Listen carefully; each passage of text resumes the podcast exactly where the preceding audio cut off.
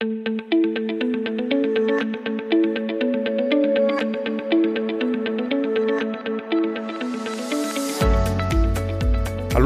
und herzlich willkommen zum BGM Podcast, der Podcast über betriebliches Gesundheitsmanagement für kleine und mittelständische Unternehmen. Mein Name ist Hannes Schröder und in der heutigen Episode geht es um einen Gesundheitsreport, denn das erste Halbjahr neigt sich ja dem Ende und dementsprechend werden wir jetzt auch wieder verstärkter in die Zahlen, Daten und Fakten der verschiedenen Krankenkassen hineinschauen. Bei der Recherche der verschiedenen Gesundheitsreporte ist uns aufgefallen, dass wir einen im vergangenen Jahr völlig übersehen haben, der sogar ein richtig, richtig richtig spannendes Thema hat. Aber was das ist, das verrate ich euch gleich.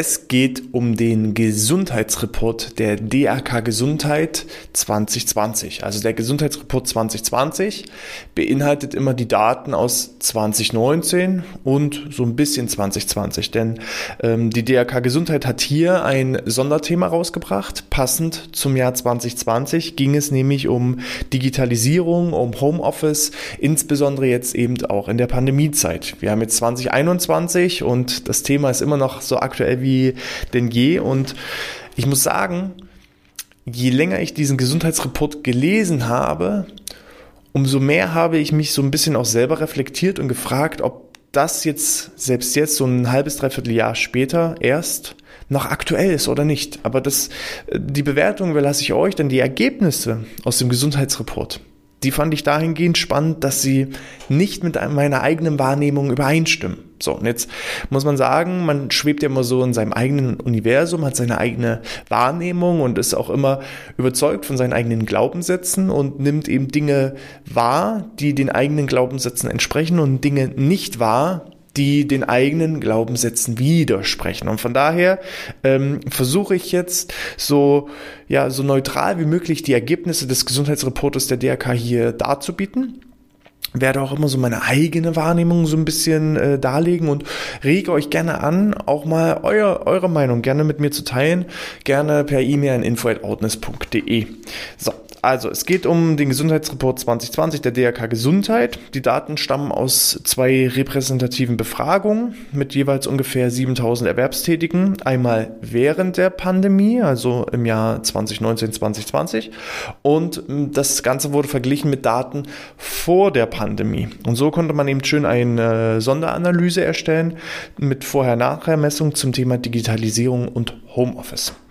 So, und die DRK hat festgestellt, also es ist klar, es herrscht eine zunehmende Digitalisierung, eben auch bedingt durch die Corona-Krise, welche die Arbeitnehmer entlastet. Und das fand ich schon mal auch sehr spannend, weil aus meiner Empfindung heraus, natürlich, es gibt ähm, einige, die sich schon immer Digitalisierung gewünscht haben, die wurden jetzt direkt in die Digitalisierung gespült. Auch wenn ich jetzt Mitarbeiterbefragung aus 2017, äh, 2018 vergleiche, haben sich ganz, ganz viele Mitarbeiter in Unternehmen, gerade auch, ich sag mal so alteingesessene Unternehmen, verstärkter gewünscht, Homeoffice, flexibles Arbeiten, verbessertes Work-Life-Balance, das ist genau das, was wir uns wünschen. So, und jetzt wurden wir genau in diese Themen mit ja, Hochdruck hineingespült. Und äh, ich persönlich empfinde genau inzwischen das Gegenteil, dass eben viele sagen, okay, Homeoffice ist ganz, ganz nett, aber am Büroarbeitsplatz oder im, äh, ja, direkt am Arbeitsplatz ist eben auch schön man merkt das auch wieder so ein bisschen wertzuschätzen. Aber wie gesagt, meine eigene Meinung, das äh, stelle ich jetzt mal hinten an. So, jeder zweite bewertet die Arbeit mit Laptop, Smartphone oder Videokonferenzen als positiv. Also von 7000 Befragten, jeder zweite. Bedeutet aber eben auch, ja, jeder zweite bewertet das vielleicht auch nicht so als positiv. Es wird eine bessere Work-Life-Balance mit deutlich weniger Stress wahrgenommen. Drei Viertel der Befragten möchten auch nach der Corona-Krise zumindest teilweise von zu Hause aus arbeiten. Und da sage ich, alles klar, das stimmt so auch mit meiner, meiner Wahrnehmung einher.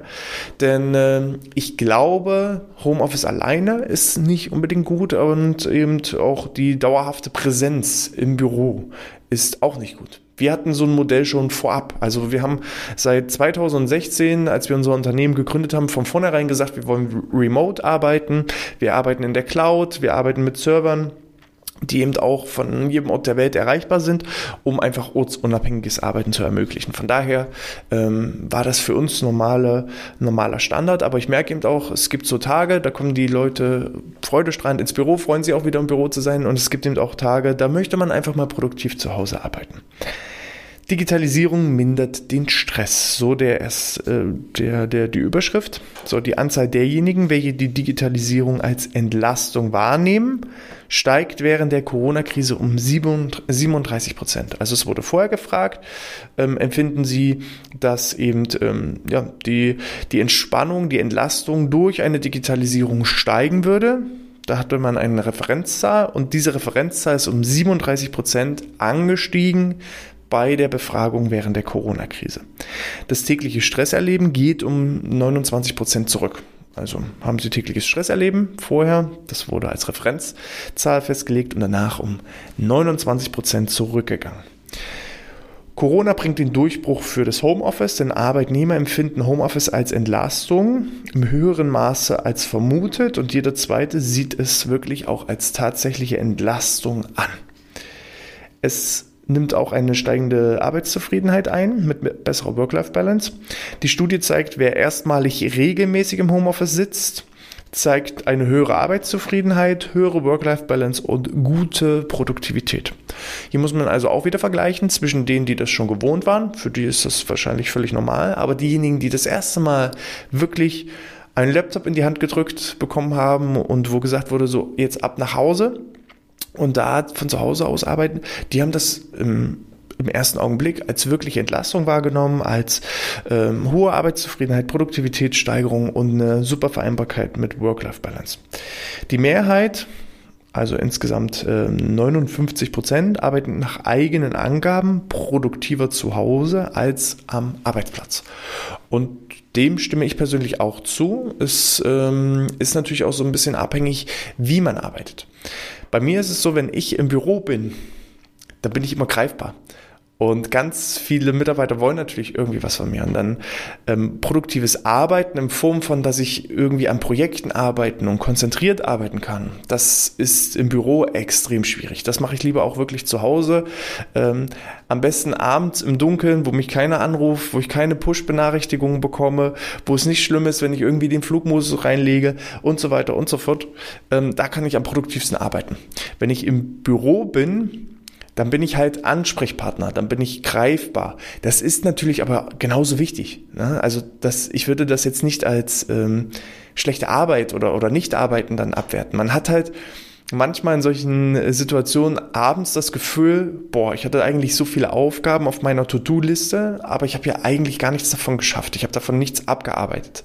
Aber ich konnte eben auch mein Team unterstützen, ich konnte mit Kunden sprechen, ich konnte Probleme lösen, die so zwar ursprünglich nicht auf meiner To-Do-Liste standen, aber sie gehören ja trotzdem zur Arbeit mit dazu. Und ohne dem, dann würde vielleicht mein Team nicht so produktiv arbeiten oder würde an einem Problem hängen, wo sie nicht weiterkommen. So, und in dem Sinne habe ich ja trotzdem gearbeitet, trotzdem geholfen. Es fühlt sich halt nur anders an. So, und das äh, kann ich so unterstreichen, äh, wenn ich hochproduktiv, konzeptionell arbeiten möchte, dann zu Hause. Ähm, am besten zu einer Zeit, wo ich nicht erreichbar bin oder wo mich keiner erreichen möchte. Und ähm, wenn ich ja, die Brände im Unternehmen auch mal löschen muss, dann geht das natürlich direkt vor Ort am besten. So, als Pluspunkte für die Arbeitnehmer es wird angesehen, dass es ein absoluter Zeitgewinn ist, weil der Weg zur Arbeit einfach wegfällt. Das bestätigen so rund 70 Prozent aller Befragten. Da kann ich schlecht mit mitreden, weil mein persönlicher ja, Arbeitsweg beträgt so ungefähr 10 bis 12 Minuten. Das ist jetzt ganz okay, dass ich die jetzt vielleicht aus dem Homeoffice einsparen kann, aber jemand, der vielleicht eine Stunde oder zwei Stunden zur Arbeit unterwegs ist, da kann ich das absolut hundertprozentig nachvollziehen. Die Arbeit lässt sich auch besser über den Tag verteilen und ähm, ist für die Hälfte angenehmer als im Betrieb. Äh, das, ja, jede, jede Medaille hat ja zwei Seiten, Licht und Schatten. Und äh, so ist es ganz einfach. Ähm, ich kann die Arbeit dahingehend verteilen, gerade wenn ich eben auch die Betreuung der Kinder wahrnehmen muss. Wenn ich mehrere Rollen und Pflichten zu erfüllen habe, dann kann ich eben die Arbeit genau dann tun, wann ich sie tun möchte oder wann ich sie eben auch überhaupt tun kann. Und äh, das ist zum einen gut, allerdings verschwimmen eben auch diese Grenzen zwischen Arbeit und Freizeit. Vor allem jetzt im Homeoffice, wo ich also die Arbeit über den Tag komplett verteile, dann habe ich eben auch dieses Gefühl, nie fertig zu werden. Im Büro ist es so, ich fange an, es gibt einen klaren Arbeitsanfang und sobald ich das Büro verlasse, ist ein klares Arbeitsende. Und das ist eben auch kopfmäßig für viele, glaube ich, aus meiner Sicht ähm, auch ein guter Ansatzpunkt. Es gibt aber eben auch die Möglichkeit, ähm, da flexibler zu reagieren, wenn ich den Bedarf danach habe. Ich persönlich sehe das zum Beispiel auch so, es gibt gewisse Dinge, da habe ich vielleicht auch einfach mal jetzt im Moment keine Lust darauf. Ne? Ich, ich habe auch schon Tage gehabt, da habe ich gesagt, heute steht zwar eigentlich in meinem Kalender, ich müsste einen Podcast aufnehmen, aber ich habe heute einfach irgendwie keinen Bock darauf. Und wenn ich jetzt einen Podcast einfach nur aufnehmen würde, weil ich muss, ohne dass ich Bock darauf habe, dann wäre es ein schlechter Podcast. Und wenn ich einen schlechten Podcast aufnehme, dann merkt ihr das sofort. Heute hatte ich Bock und heute habe ich den Podcast hier aufgenommen und nicht einfach nur irgendwie was hier eingesprochen, weil ich es einsprechen muss. Und das ist eben gut. Ich muss nur aufpassen, dass ich nicht zu viele Aufgaben so weit nach hinten schiebe, weil ich gerade keinen Bock darauf habe, dass es dann irgendwann Stress auslöst. So. Es wird außerdem eine bessere Vereinbarkeit von Beruf und Familien wahrgenommen, insgesamt für 77 Prozent. Vor allem diejenigen mit Kindern unter 12 Jahren ist dieser Vorteil besonders relevant. Ja, in Zeiten, wo Schulen zu haben, in Zeiten, wo die Kitas zu haben, ist es natürlich einfach auch zwingend notwendig, dass ich die Betreuung meiner Kinder gewährleisten kann, selber gewährleisten kann. Ich sehe aber auch eine riesige Stressbelastung. Also ich kann das noch bei meiner eigenen Frau bestätigen, die zu Hause sitzt mit zwei Kindern.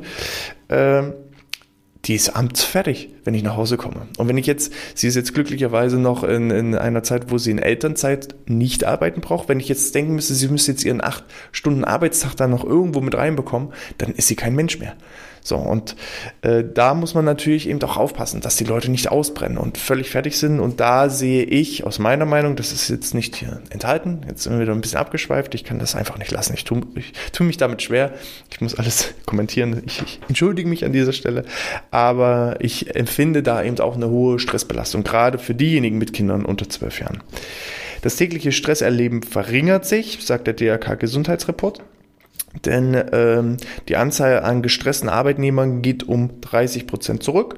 Die Mehrheit der Befragten fühlt sich nur selten oder gar nicht unter Druck gesetzt, mit fast 60 Prozent der Befragten.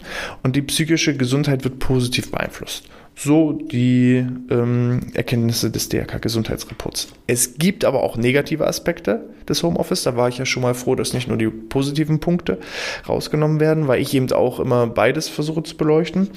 Als negativ wird wahrgenommen, dass drei Viertel der Befragten die wenige oder fehlenden direkten Kontakte zu den Kollegen kritisch angesehen werden. Das würde ich so hundertprozentig unterstreichen. Viele vermissen die Möglichkeit, sich kurzfristig mit dem Chef oder dem Kollegen persönlich zu besprechen. Da sind wir wieder genau bei dem Punkt. Wenn ich im Büro bin, dann bin ich greifbar und dann kann ich Probleme lösen. Und ähm, ausreichend Zugang zu Arbeitsunterlagen fehlt. Das ist ein Thema, wo ich der Meinung bin, das kann man organisatorisch auch durchaus lösen. Wir versuchen schon schon von am Beginn möglichst papierlos zu arbeiten und alles eben auch wirklich ähm, ja, mobil und, und äh, ortsunabhängig erreichbar eben auch zugänglich zu machen. Und das fehlt eben bei vielen. Das ist aus meiner Sicht eine Organisationssache. Auch, ich sag mal, der Austausch mit Chef und Freunden und Kollegen, auch das ist eine organisatorische Sache. Ich kann vielleicht auch Videokonferenzen regelmäßiger, kürzer, in kürzeren Abständen einfach vereinbaren. Dann äh, kann ich auch diese Problematik durchaus umgehen und hm, was eben auch die DRK festgestellt hat, vor allem bei jungen Mitarbeitern unter 30 Jahren fehlt halt diese klare Trennung zwischen Beruf und Privat. Ich auch persönlich habe das ja auch als Punkt aufgezählt. Ich bin jetzt 31, aber vielleicht zähle ich da auch noch in, in die Gruppe mit hinein. Ähm, mich würde da echt äh, interessieren, wie das die reifere Generation macht, äh, wie die das unterscheiden zwischen Arbeit und Privat, wie das eben in Zeiten von Homeoffice auch wahrgenommen wird. Da würde mich eben, wie gesagt, gerne euer Feedback auch interessieren. Gerne dazu eine E-Mail an info.outness.de. Ja, das waren jetzt 222 äh, Seiten auf einer DIN A4-Seite zusammengefasst. Ähm, Grundton, es wird positiv angesehen das Homeoffice und mobile Arbeiten in Zeiten der Corona-Pandemie. Die Digitalisierung wird als positiv angesehen, was auch durchaus notwendig ist. Da sind wir in Deutschland schon ähm, immer irgendwie ein paar Schritte hinterher gewesen. Jetzt konnten wir da durchaus auch ein bisschen was aufholen. Aber es ist, glaube ich, aus meiner Sicht auch nochmal ein paar Schritte, ein paar Jahre da auch nochmal notwendig, um da die Prozesse auch wirklich anzupassen. Und es ist natürlich auch branchenabhängig. Ja, ein, ein Bäcker wird wahrscheinlich nie im Homeoffice arbeiten können oder ein Wäschereibetrieb, sondern es sind halt wirklich immer noch diese klassischen Bürotätigkeiten, Vertriebstätigkeiten, die ortsunabhängig durchgeführt werden können. Und da ist es eigentlich schade, dass es da nicht schon ja, fünf bis zehn Jahre früher in die Digitalisierung ging.